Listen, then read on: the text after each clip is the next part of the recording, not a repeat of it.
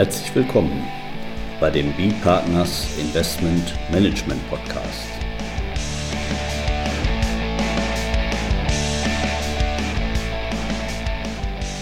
Immer wieder Mittwochs, kurzer Wochenrückblick, was in unserer Beratungspraxis besonders interessant war. Unser Thema heute, der Anwendungserlass zum Außensteuergesetz mit Daniel Schwarz, Associate bei B-Partners und Carsten Bödecker, Partner bei B-Partners. Ja, Herr Schwarz, ich gucke mal gerade da auf Ihren Zettel, da haben Sie Weihnachtsgeschenke stehen. Haben Sie die noch nicht ausgepackt? Ja, äh, wir, wir haben sie ausgepackt und zwar kurz vor Weihnachten, am 22. Dezember letzten Jahres, äh, haben wir mit Erschrecken festgestellt, äh, dass das finale Anwendungsschreiben des äh, BMFs zur, ähm, zum neuen ASDG äh, veröffentlicht worden ist. Das Ganze äh, erstreckt sich auf 253 Seiten und über 1000 Randnummern. Und äh, ja, ich habe tatsächlich dann mir die Mühe gemacht, das Ganze vor Weihnachten einmal äh, durchzustöbern. Und Geschenke haben Sie ja angesprochen. Äh, Geschenke haben wir an, der einen oder anderen Stelle äh, gefunden. Ein Geschenk äh, ist sicherlich für die steuerbefreiten Anleger, dass sie zukünftig von der Abgabe einer ASDG-Erklärung absehen können, wenn sie sich denn sicher sind, dass der Hinzurechnungsbetrag bei ihnen auch keiner Besteuerung unterliegt. Ja. Da muss man ja zum ersten Mal sagen, ist natürlich auch Hut ab vor unserer Finanzverwaltung. Nicht? Während wir dann irgendwie zum Ende des Jahres, so ist es jedenfalls bei mir, schon denken, ach wäre ja schön, wenn es ein bisschen ruhiger wird, man muss seinen Schreibtisch leer kriegen, haben die, ja gut, die haben genauso gedacht, wollten den Schreibtisch noch leer kriegen und haben ja dann nochmal ein monumentales Werk äh, verabschiedet dann am, am 22. Dezember ja, Weihnachtsgeschenk richtig, hier mit der, mit der Befreiung von den Hinzurechnungserklärungen, das ist natürlich eine, eine gute Sache, denke ich, weil das ist ja ansonsten eben eine Menge Aufwand, diese Hinzurechnungserklärung zu erstellen, diese Erträge zu ermitteln. Und am Ende ist es eben dann doch steuerfrei. Also es kommt jetzt auch nicht dazu, dass der Fiskus hier etwas einnehmen kann. Äh, von daher ist das eine gute Erleichterung. Es ist auch eine Abkehr dessen, was ausdrücklich wir, unter dem alten Außensteuergesetz, was also bis zum Veranlagungsjahr 2021 galt, ähm, gesagt wurde. Da war es nämlich so, dass dort eben in dem alten Anwendungsschreiben, so nenne ich das mal einfach, ausdrücklich stand da ja drin, dass eben auch die Steuerbefreiten äh, eine Hinzurechnungserklärung abzugeben hätten. Und die, die, die, die Begründung dafür unter dem alten Recht war ja auch, da hatten wir noch dieses Thema Inländerbeherrschung. Und, und da musste sich ja, da wurde ja jeder Inländer dazu addiert. Und wenn dann äh, sag mal, die Inländer über 50 Prozent an der ausländischen Zwischengesellschaft halten, nicht? dann war Hinzurechnungsbesteuerung ausgelöst. Und da war es eben ausdrücklich so, dass eben auch die Steuerbefreiten mit in diese Zählweise da reinkamen und deswegen mussten die in der alten Recht eben auch ihre Hinzurechnungserklärung abgeben. Und jetzt nach dem neuen Recht haben wir eben nicht mehr diese Inländerbeherrschung. Wir haben jetzt äh, ein anderes Beherrschungskonzept mit nahestehenden Personen und so weiter und so fort. Brauchen wir jetzt nicht ins Detail gehen. Das ist ein komplett anderes Konzept. Und daher fand ich das jetzt auch sachgerecht, dass in einem ersten Schritt zunächst mal diese Steuerbefreiung dann äh, soweit berücksichtigt wird, dass man eben sagt, okay, Hinzurechnungserklärung musst du grundsätzlich nicht abgeben. Also ich, ich denke, dass wenn man den Blick aufs Gesetz wirft, dann kann es natürlich schon sein, dass die Steuerbefreiten die, die Voraussetzungen erfüllen, die das Gesetz daran knüpft, dass ein Hinzurechnungsbetrag bei auch diesen äh, Personen sozusagen anfallen kann. Und aber es ist natürlich dann äh, ja, eine gelungene Nichtbeanstandungsregelung von der Finanzverwaltung zu sagen, okay, in den Fällen, wo wir nur jede Menge Papier bekommen würden, aber am Ende kommt kein Mehrergebnis raus, äh, sehen wir dann davon ab, es sei denn, wir fordern explizit äh, dazu auf, dann doch eine Erklärung abzugeben. Ja, das ist also schon mal eine erfreuliche Nachricht für unsere Steuerbefreiten, also wie zum Beispiel Versorgungswerke, für die wir ja auch ähm, häufig eben tätig sein dürfen. Ähm, jetzt ist da ja aber noch ein Wermutstropfen dabei, wenn ich mich recht erinnere. Ja, also ähm, vielleicht würde ich gerne erst nochmal mit, äh, mit ein paar weiteren Geschenken weitermachen, bevor wir jetzt schlechte Stimmung verbreiten. Ja, ähm, in unserem Kontext äh, beschäftigen wir uns ja sehr häufig mit der Kapitalanlage und heiß diskutiert zum Entwurfsschreiben waren ja unter anderem auch die Regelungen in Bezug auf das äh, abgestimmte Zusammenwirken, ähm, abgestimmte Verhalten bei Personengesellschaften und dass das eben bei Personengesellschaften erstmal angenommen wird. Und dann war ja immer die Frage, okay, kann ich das widerlegen? Ja, also kann, kann ich da vielleicht mal an der Stelle auch vielleicht für die Zuhörer, die da jetzt nicht so drin sind, äh, einfach mal aus, aus dem Gesetz nochmal vorlesen, ist ja genauso, wie Sie sagten. Also äh, unter dem neuen Beherrschungskonzept werden eben auch für die Ermittlung der Beherrschungsquote werden eben auch die Beteiligungen von nahestehenden Personen eingerechnet. Und dann sind eben nach Paragraph äh, 7 Absatz 4 gelten auch solche Personen als dem Steuerpflichtigen nahestehend, die mit ihm in Bezug auf die Zwischengesellschaft durch abgestimmtes Verhalten zusammenwirken. Und dann geht es noch einen Schritt drauf und kommt so ein Schlag drauf, damit eben gesagt, bei den unmittelbaren oder mittelbaren Gesellschaftern einer Personengesellschaft oder Mitunternehmerschaft, die an einer Zwischengesellschaft unmittelbar oder mittelbar beteiligt ist, wird ein Zusammenwirken durch abgestimmtes Verhalten widerlegbar unterstellt. Also damit sind dann alle Mitgesellschafter oder auch in mittelbaren Konstellationen äh, sind es noch nicht mal Mitgesellschafter, äh, sind eben nahestehende Personen und das wird alles addiert. Also wir haben dann jetzt durch diese gesetzliche Fiktion äh, eine Beweislastumkehr. Das heißt, der Steuerpflichtige ist jetzt in der Situation darlegen zu müssen, dass er eben nicht mit den anderen Gesellschaftern der Personengesellschaft ja, ja. zusammenwirkt. Und äh, da gab es im, im, Entwurf des BMF-Schreibens eine Ausnahme bzw. eine Regelung, die sich dieser Problematik angenommen hat, die in der Literatur immer wieder beschrieben wird als die sogenannte Blindpool-Ausnahme. Da stand äh, vereinfacht drin, wenn ich von Anfang an weiß, worin der Fonds, die Fondsgesellschaft am Ende investiert, dann ist das Ganze schädlich und dann wird es schwer, sozusagen diese Vermutung zu widerlegen. Ja, sagen wir mal so, also jedenfalls, die, die haben eine, eine für, für den für die normale Vermögensanlage, ich hoffe, ich kriege das richtig hin jetzt, sonst korrigieren Sie mich, für die normale Vermögensanlage wurde gesagt, da wird eben angenommen, äh, dass hier nicht so ein abgestimmtes Verhalten vorliegt, wenn ich da also nur Informationsrecht hatte. Und als weitere Voraussetzung aber on top wurde eben gesagt, äh, Blindpool. Genau, Sie dürfen das nicht wissen, worein investiert wird in dem ja. Zeitpunkt, in dem Sie eintreten. Ja, und, und, und, und äh, das könnte man höchstens ja anders sehen. Ich könnte ja höchstens, also ich finde das richtig, dass das, das, das jetzt nicht mehr da drin steht, weil da könnte man ja sagen, bei, bei so einem Blindpool, bei einem Nicht-Blindpool-Konzept, äh, dann immer zwingend zu vermuten, es liegt abgestimmtes Verhalten vor, auch wenn es nur eine Vermögensanlage ist, das, das wäre ja nicht richtig, nicht? Weil, weil auch da, äh, ich sehe zwar vorher, was ich da unten erwerbe, sozusagen, aber ähm, ja, also das dann komplett rauszunehmen, bloß weil ich Vermögensgegenstand, mich dann aus diesem, dieser, dieser äh, Widerlegung wieder rauszunehmen, das, das wäre wohl zu weitgehend.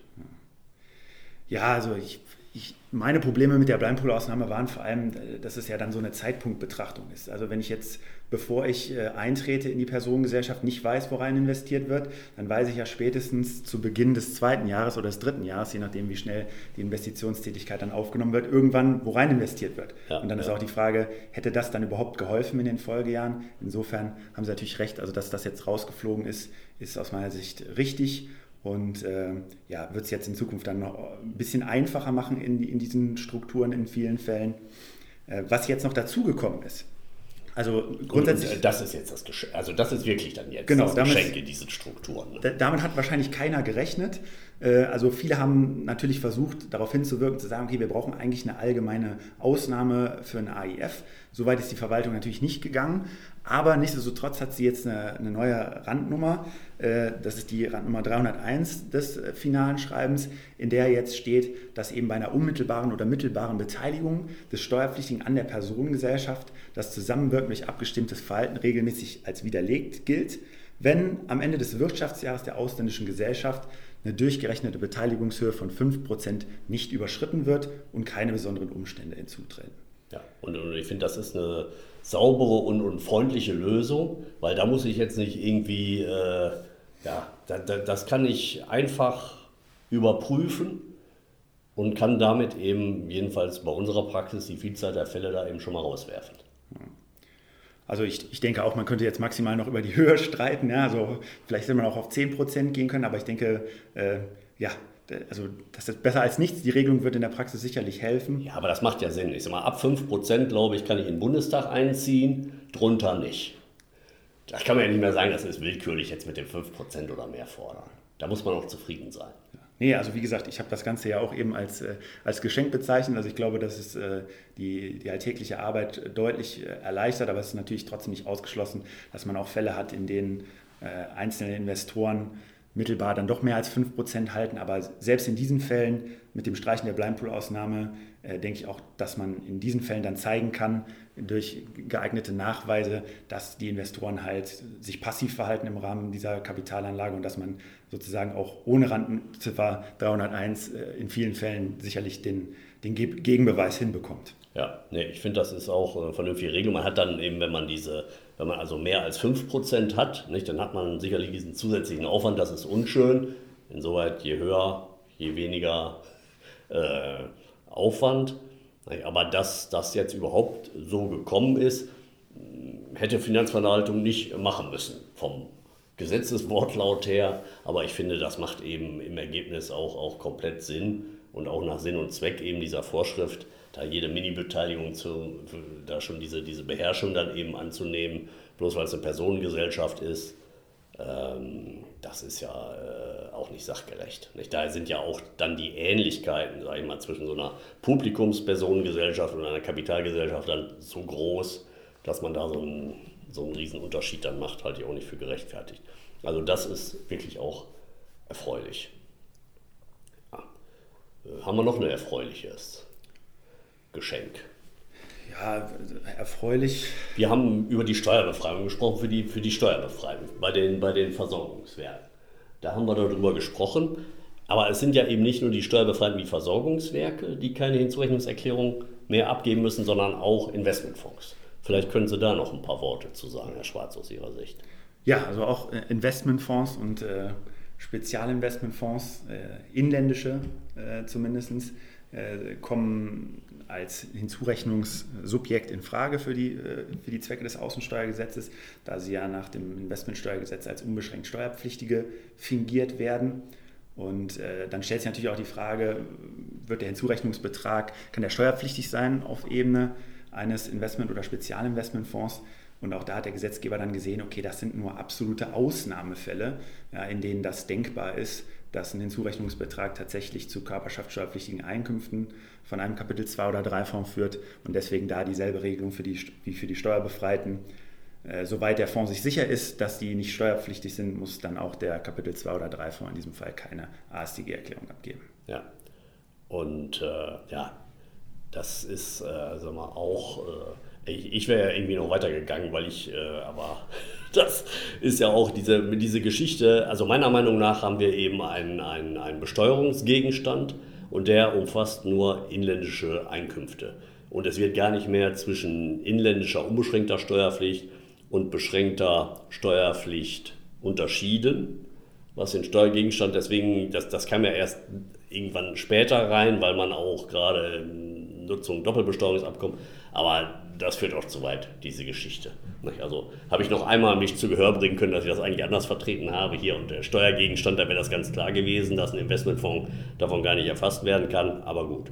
So haben wir jetzt diese Ausnahme, aber den Wermutstropfen. Jetzt hat man, ich hoffe, die Versorgungswerke sind noch bei uns, haben nicht direkt schon, äh, nachdem wir das am Anfang gesagt haben, sozusagen den Podcast beendet, sondern denn es gibt ja, wir haben gesagt, die müssen keine Hinzurechnungserklärung von sich aus abgeben, aber es kann passieren, dass die aufgefordert werden von der Finanzverwaltung, von ihrem Finanzamt, eine Steuererklärung abzugeben und dann müssen sie wieder. Dann gibt es da dann eben auch kein, kein Vertun, das ist also eine, ja, der, der, soweit vielleicht eine Billigkeitsregelung ist das nicht. Was ist das? Also die, die, die zur, zur Vermeidung von administrativem Aufwand gestattet, eben dieses Anwendungsschreiben es dem Steuerpflichtigen, dass wenn das so, so, sozusagen sowieso nicht bei ihm steuerpflichtig ist, dass er auch keine Steuererklärung abgeben muss. Aber äh, das entbindet eben nicht vom, vom Gesetz sozusagen, wenn das Finanzamt auffordert, eine Hinzurechnungserklärung abzugeben, aus was für Gründen auch immer. Nicht mag sein, dass die äh, auch äh, dann sich vielleicht erhoffen, darüber über die Strukturen rauszufinden oder auch andere äh, vielleicht an dieser Zwischengesellschaft Beteiligte identifizieren zu können oder irgendwelche Beherrschungsverhältnisse vielleicht nochmal genauer nachprüfen zu können. Nicht? Dann kann eben aufgefordert werden zu einer Hinzurechnungserklärung auch der Investmentfonds und auch der Steuerbefreite, das Versorgungswerk zum Beispiel. Und da muss man jetzt eben auch wissen, wie, wie geht man damit um, weil diese Abgabe von, von Steuererklärungen, die kann eben auch mit äh, Zwangsmitteln gegenüber den Organen durchgesetzt werden, also zum Beispiel mit Zwangsgeld. Und da muss man dann eben natürlich, äh, will man dann auch vermeiden, dass ich jetzt hier, ich werde aufgefordert und bin gar nicht in der Lage, ich habe jetzt nie, wenn ich jetzt nie identifiziert habe, wo sind irgendwo vielleicht niedrig besteuerte Zwischengesellschaften, wo könnte es überhaupt zu einer Hinzurechnungsbesteuerung kommen, dann habe ich ein großes Problem. Und deswegen raten wir ja dazu, in diesen Fällen sozusagen so als so Risikomanagement eben zu identifizieren, wo, wo sind mögliche Zwischengesellschaften und dann eben sagen wir, die Unterlagen dort möglichst vollständig vorzuhalten, falls man aufgefordert wird, nicht? Man kann sich also den administrativen Aufwand erstmal kann man sehr gering halten. Aber ich muss bereit sein, wenn ich aufgefordert werde, dass ich überhaupt in einer Position bin, dass ich eine solche Erklärung abgeben kann. Ja, also ich denke, diese, diese Rückausnahme, äh, die wir ja gerade auch schon gesagt haben, wenn man das Ganze als Nichtbeanstandungsregelung sieht, dann muss man dem, der Verwaltung die eben auch die Möglichkeit einräumen zu sagen, dass sie, wenn eben die Voraussetzungen in unserem Fall vorliegen oder in einem von uns zu beurteilenden Fall vorliegen würden, dass man dann grundsätzlich ja auch erstmal zu der Abgabe einer Erklärung äh, ohnehin verpflichtet wäre. Und wenn per die Verwaltung Gesetz. dann sagt, per Gesetz bin ich verpflichtet und die Verwaltung sagt, wollen wir nicht sehen in bestimmten Fällen, dann kann sie natürlich aber auch jederzeit sagen, okay, wir möchten jetzt gerne sehen aus folgenden Gründen. Ja, genau. Also irgendwelche sachlichen Gründe wird es wahrscheinlich geben müssen, würde ich mal vermuten. Haben wir uns jetzt auch nicht angeguckt. Aber ähm, ja, mit dem Risiko muss man eben rechnen und mit diesem Risiko muss man umgehen. Ja. Sind wir soweit durch oder haben wir noch ein Thema aus dem? Also es gibt sehr viele äh, Themen in diesem Anwendungserlass, äh, über die man sich unterhalten könnte. Wie sieht das bei Genussrechten aus? Also wenn ich keine gesellschaftsrechtliche Beteiligung habe an einer Zwischengesellschaft. Wie sieht das aus? Wir haben jetzt die überspringende Hinzurechnung, nicht mehr die übertragende durch die ganze Kette durch. Deswegen mal vereinfacht gesagt, sind auch Personengesellschaften, müssen nicht mehr einen Hinzurechnungsbetrag ermitteln. Also noch, noch, noch, da können wir uns noch einige Male hier vor dem Mikrofon zusammenfinden und darüber zu berichten. Aber jetzt es ist ja immer noch Jahresanfang, da wollen wir erstmal, äh, nicht, was, wie hat, äh, zum Optimismus gibt es keine Alternative. Von daher würde ich sagen, belassen wir es erstmal dabei. Es sei denn, Sie haben noch einen Punkt, Herr Schwarz. Ja, vielleicht noch zwei Sätze zu dem letzten Punkt, den Sie angesprochen haben. Also was jetzt was neu ist und was auch teilweise kritisch gesehen wird, ist die Tatsache, dass der Hinzurechnungsbetrag bei einer Beteiligung über eine Personengesellschaft äh, nicht mehr in, der, in die gesonderte einheitliche Feststellungserklärung der Personengesellschaft aufgenommen werden soll, sondern jetzt unmittelbar beim, beim Anleger zu erklären ist. Und das ist insofern, ja, eine Änderung anders, der Rechtslage. Eine, eine Änderung ja. im Vergleich zu dem, was die Verwaltung äh, vorher gesagt ja. hat. Also zum alten Recht hat sie ganz klar gesagt, der Hinzurechnungsbetrag gehört in die gesonderte einheitliche Feststellung. Und ja, äh, ich persönlich denke tatsächlich, dass das äh, in Anbetracht der, dieser neuen Zurechnungsautomatik, ähm, die das, die das ASDG jetzt vorsieht, dass das durchaus nachvollziehbar ist, dass man jetzt unmittelbar dem Gesellschafter dann den Hinzurechnungsbetrag zurechnet. Ähm, aber es werden dann halt auch hier kritisch äh, angeführt oder es wird kritisch angeführt an dieser Stelle, dass das äh, verfahrenstechnisch jetzt vielleicht ein bisschen schwieriger ist als vorher, weil man eben dann bei Beteiligung von weiteren Personengesellschaften eben durch die Kette durchgucken muss bis auf den letzten Deutschen. Ähm, ja. ja, wobei durch die Kette durchgucken haben wir ja auch in anderen Sachen, aber es ist sicherlich mehr Aufwand, die ganzen Daten vorzuhalten. Vielleicht genau, können wir uns darauf einigen. Ja. Also haben wir einen harmonischen Ausklang unseres Podcasts. Ja, dann bedanken wir uns an dieser Stelle bei unseren Zuhörern und sagen Tschüss, bis zum nächsten Mal. Auf Wiedersehen.